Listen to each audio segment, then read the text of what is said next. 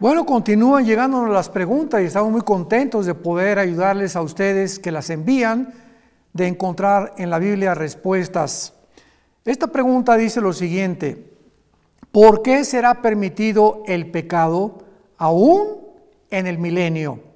Muy bien, el milenio todos sabemos que van a ser los mil años del reinado mesiánico que Dios le prometió desde Abraham, Isaac, Jacob, a David, a Salomón, etcétera, etcétera, a Isaías, a Jeremías, todo el Antiguo Testamento, hay una promesa que vendría un tiempo donde Dios vendría a reinar en la persona de su Hijo Jesucristo y en el cual David, el que fue rey de Israel, sería el vicerregente de la nación de Jerusalén.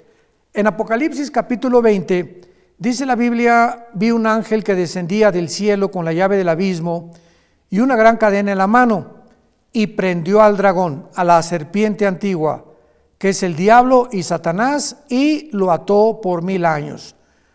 Versículo 7, cuando los mil años se cumplan, Satanás será suelto de su prisión y saldrá a engañar a las naciones.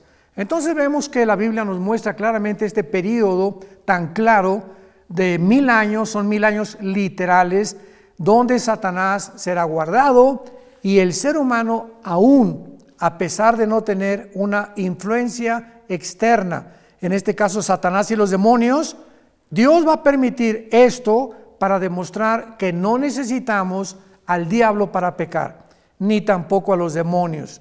Actualmente hay cristianos que dicen, bueno, el diablo me hizo hacerlo, o el diablo me empujó, o el diablo me puso esta tentación, o los demonios.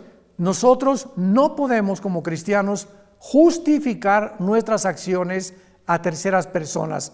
Tú hiciste lo que has hecho y lo que has seguido haciendo porque tú así lo has decidido.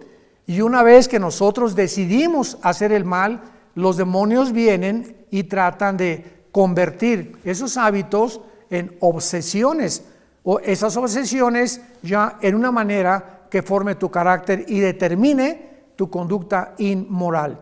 Así que esta es la respuesta. ¿Por qué nosotros vamos a seguir pecando aún el milenio? En el caso de los que vivan el milenio, simplemente porque Dios va a demostrar al mundo, a los ángeles, que aún con el diablo encerrado y los demonios encerrados, tenemos la suficiente maldad en el corazón para poder por nosotros mismos, sin un agente externo, impulsarnos a pecar. Esta es la respuesta. Ojalá que te sirva y te esperamos con muchas más.